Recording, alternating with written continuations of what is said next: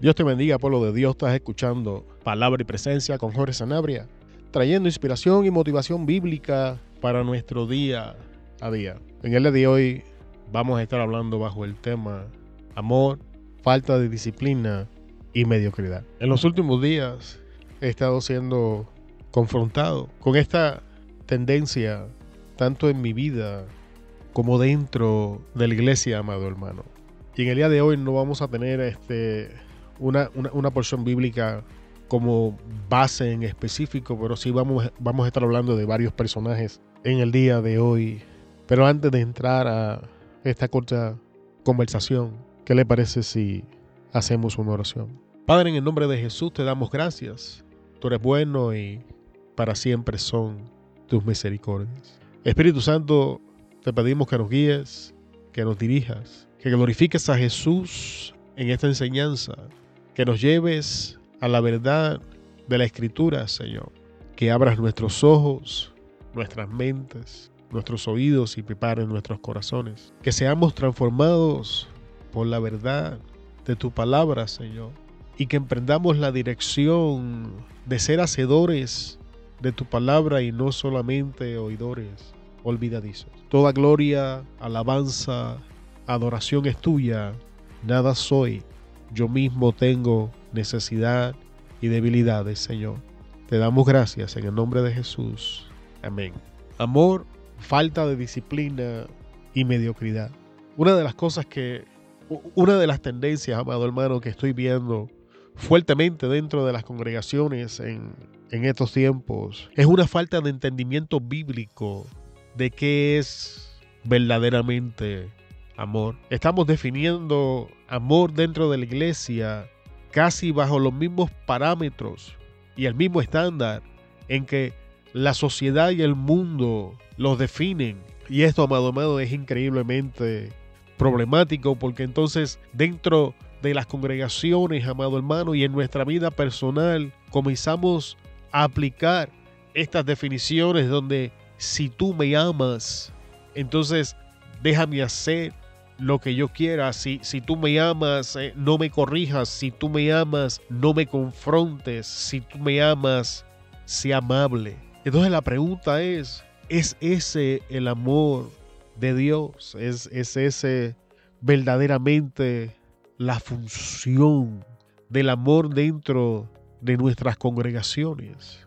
Entonces en nombre del amor, tengo que tolerar esta falta de compromiso que hay en mi vida y dentro de la congregación. Entonces, en nombre del amor, si soy líder, tengo que tolerar la mediocridad con la que muchas personas se comportan cuando hablamos del ministerio. ¿Será esto verdaderamente así, amado hermano? ¿O estaremos equivocados en cuanto a la definición, los parámetros y la aplicación del amor bíblico en nuestras congregaciones y en nuestra vida personal. Y es aquí donde voy a hacer uso de algunos personajes bíblicos para ver si el amor se ve de esa manera. Por amor no, no queremos quedar como los ogros ni los malos de la película. Por amor somos tolerantes y amables y no queremos confrontar y no queremos decir. Y no estoy siendo repetitivo, sino que intencionalmente estoy mencionándolo. Entonces, ¿qué hubiese sido de Moisés, amado hermano? Si el amor de Moisés se hubiese manifestado de esta forma hacia el pueblo de Israel, ¿dónde hubiese quedado el pueblo de Israel? La contestación a la pregunta es muy sencilla. Hubiesen permanecido bajo el yugo de esclavitud en Egipto. Moisés fue enviado por Dios a ayudar a un pueblo que lo veía como un enemigo. Moisés tuvo que ayudar a un pueblo que lo culpaba a él de las consecuencias del proceso de la liberación. Moisés tuvo que amar a un pueblo que lo culpaba a él y a Dios por sus incomodidades. Si Moisés aplicara la definición los parámetros y el estándar que usamos en el día de hoy para amor, me pregunto qué clase de historia estuviéramos leyendo en la Biblia. Moisés fue acusado de manipular el ministerio, de manipular la palabra que le daba el pueblo. Y sabemos la historia. Al final la tierra se abre y estas personas descendieron vivas al Seol. Moisés amó al pueblo de Israel. Sin embargo, el pueblo de Israel no lo vio como alguien que lo amaba. El amor de Dios se manifestaba a través de Moisés, pero el pueblo no reconocía ese amor, porque el pueblo asociaba como amor permanecer en comodidad, permanecer en esa zona de confort. Y cuando por amor es removido de ahí y es retado, ya no lo veían como amor. Cuando por amor Moisés, en obediencia a Dios, comienza a traer instrucción y estructura al pueblo, el pueblo no lo vio con buenos ojos. Sin embargo, todo lo que Moisés hizo, lo hizo por amor. Pero vamos a ver, ¿qué les parece Josué? Josué se levanta después de Moisés y por amor vuelve y circuncida al pueblo. Si escuchaste la enseñanza anterior, esto fue algo que hablamos. Por amor conquista y divide al pueblo y divide la tierra entre el pueblo. Sin embargo, por amor, Acán es aperiado. Sin embargo, por amor, Acán sufre las consecuencias de su desobediencia, su avaricia y su pecado.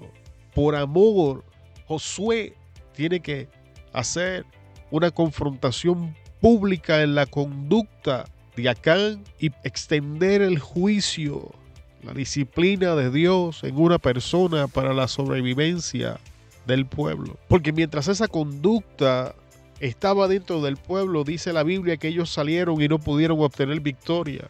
Pero cuando el amor de Dios se manifiesta, por amor a su pueblo, tiene que traer disciplina y juicio. Y es importante que entendamos que para nosotros los creyentes no hay condenación en Cristo Jesús, pero todavía la disciplina está vigente, amado hermano. Y por amor tenemos que recibir disciplina. De hecho, la Biblia nos enseña que, que Dios al Hijo que ama castiga o disciplina.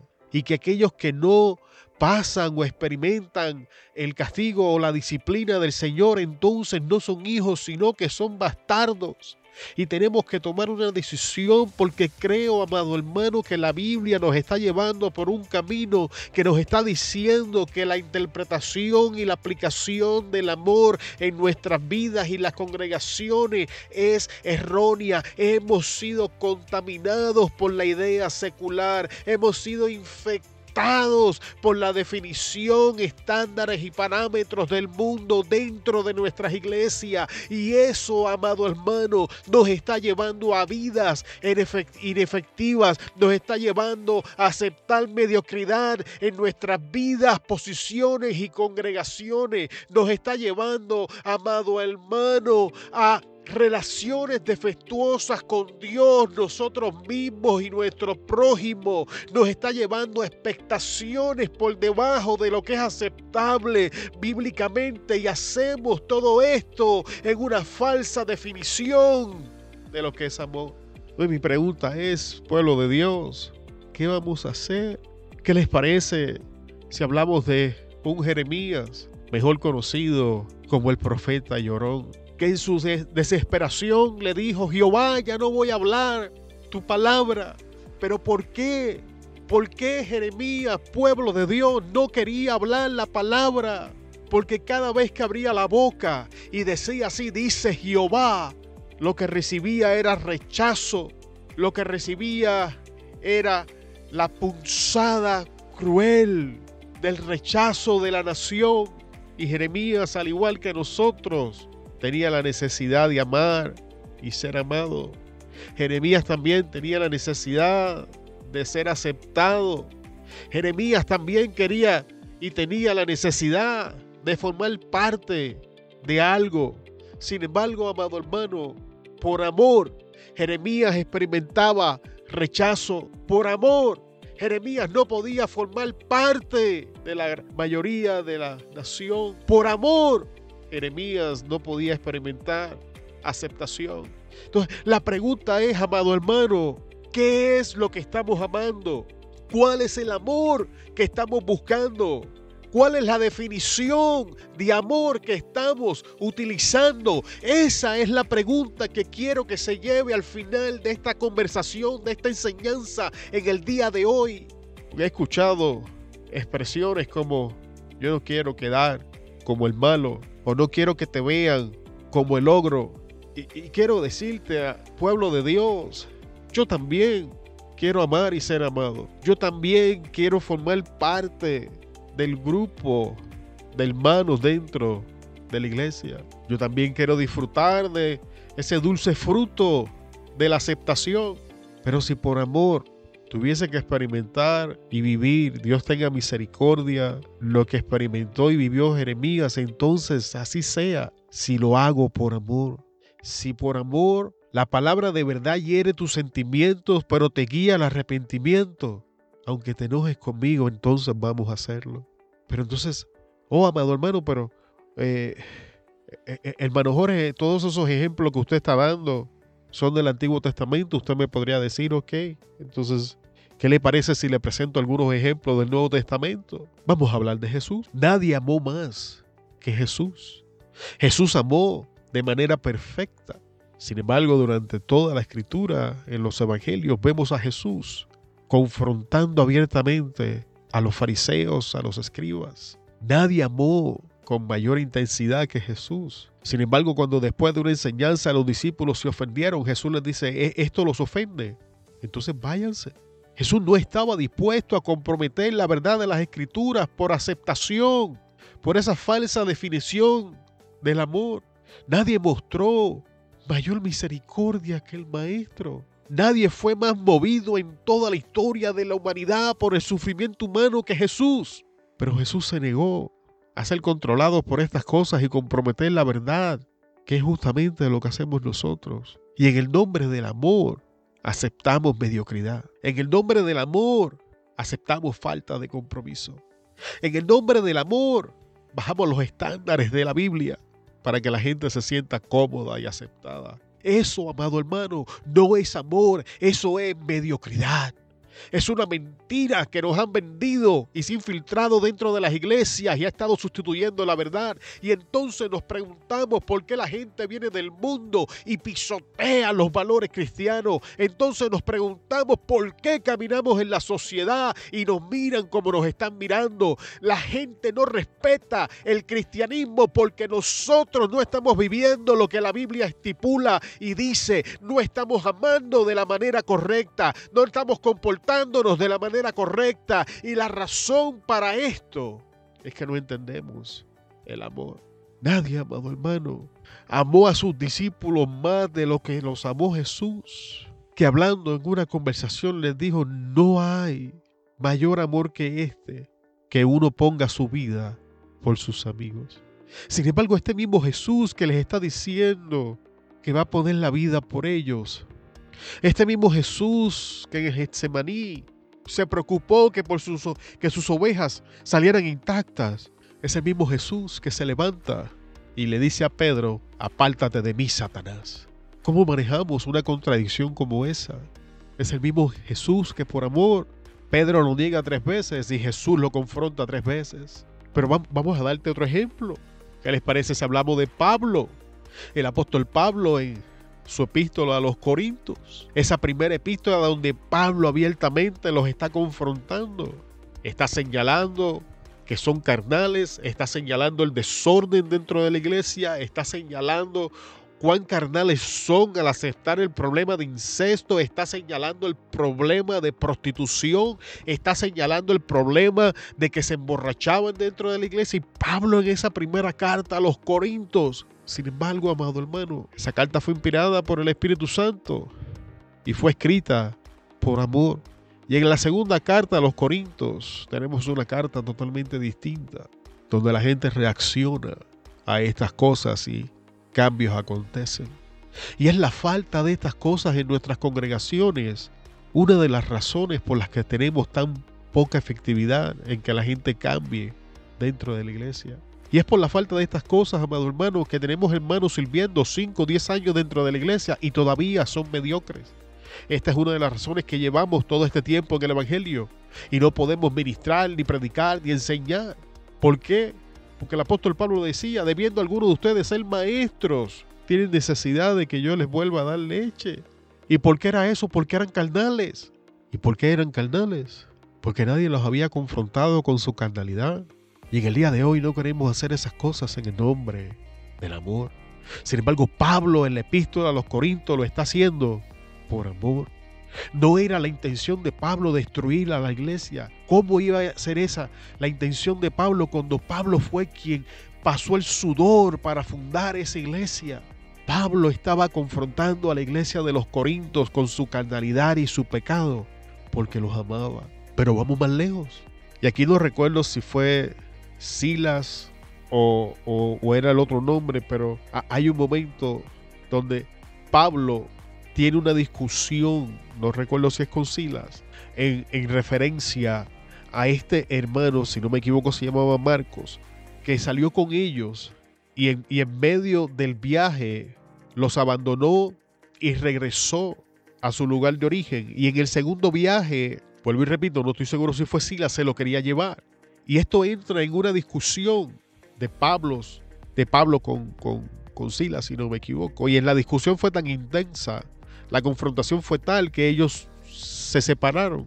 Sin embargo, esa confrontación con el pasar de los años da fruto. Porque cuando pasan los años y Silas se va con este hermano y trabaja con él y lo ayuda a crecer, cuando pasan los años, Pablo lo manda a buscar porque ahora le era útil en el ministerio. Y esto es importante, amado hermano.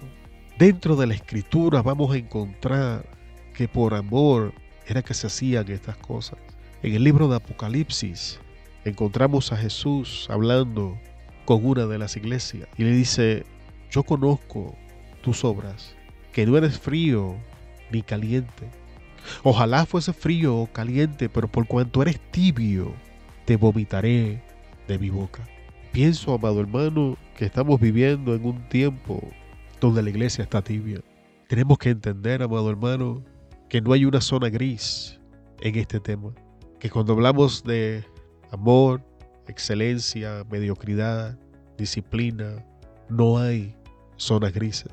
Jesús enseñaba, el que no recoge conmigo, desparrama. El que no es conmigo, es contra mí. El que no está frío, está caliente. No hay zonas grises que Dios acepte. Ser tibio es una zona gris y es ese punto medio donde la iglesia quiere entrar. Y Jesús enseña que aquellos que querramos entrar en esa posición vamos a ser vomitados. Creo que tenemos una responsabilidad, amado hermano, de regresar a las escrituras y comenzar a estudiar qué es verdaderamente amor bíblico, comenzar a buscar la presencia de Dios y, pedirle sabiduría para saber hasta cuándo vamos a mostrar gracia y misericordia y cuándo vamos a hacer uso de las herramientas como confrontación y disciplina. El pastor de oveja llevaba dos cosas en sus manos. Llevaba el callado y llevaba la vara. Y me estoy preparando para cerrar, amado hermano, así que presta atención, por favor. Cuando tenía una ovejita que era inquieta, el pastor le agarraba una patita y con la vara se la rompía. Y una vez le rompía la patita, se la curaba.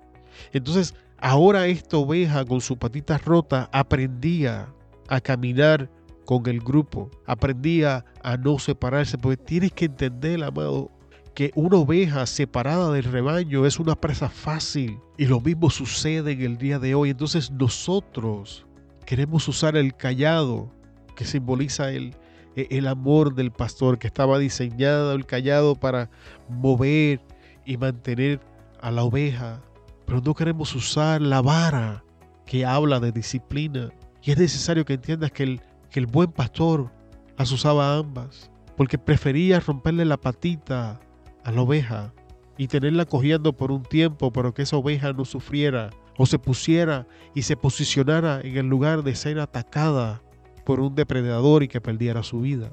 Y es justamente lo que estamos haciendo, amado hermano, por no hacer uso de la vara, o sea, la disciplina que resiste la mediocridad, la disciplina que resiste las malas prácticas y hacer uso solo del callado estamos posicionando a nuestras congregaciones en el lugar perfecto para los depredadores.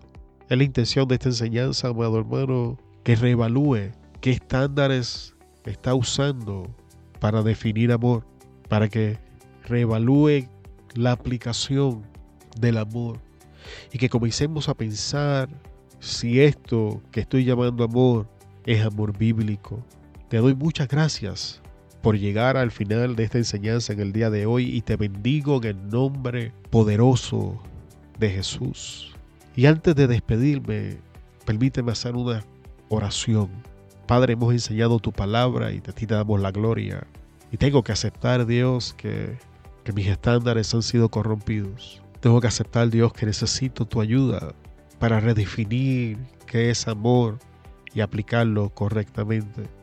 Y no solamente pido por mí, sino por aquellos que después de escuchar esta enseñanza, ese deseo ha llegado a su corazón. Te pido que nos guíes a la verdad de tu amor.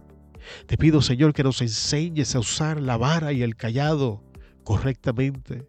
Te pido, Señor, que nos ayude a amar tanto a nuestros hermanos que lleguemos al extremo de ser los malos, los ogros, si eso nos lleva al arrepentimiento, a la salvación y a caminar en excelencia y compromiso ante tu presencia.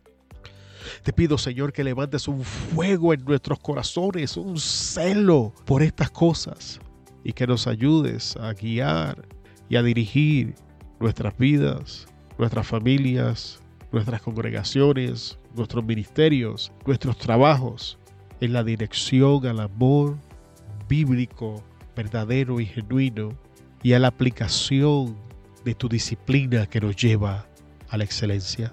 Gracias te damos, Padre, en el nombre de Jesús. Bendice a este pueblo. Amén. Amado, muchas gracias por escucharnos en este día, en otro episodio de Palabra y Presencia. Los bendecimos en el poderoso nombre de Jesús. Se despide de ustedes Jorge Sanabria. Lo esperamos en el próximo episodio. Hasta luego.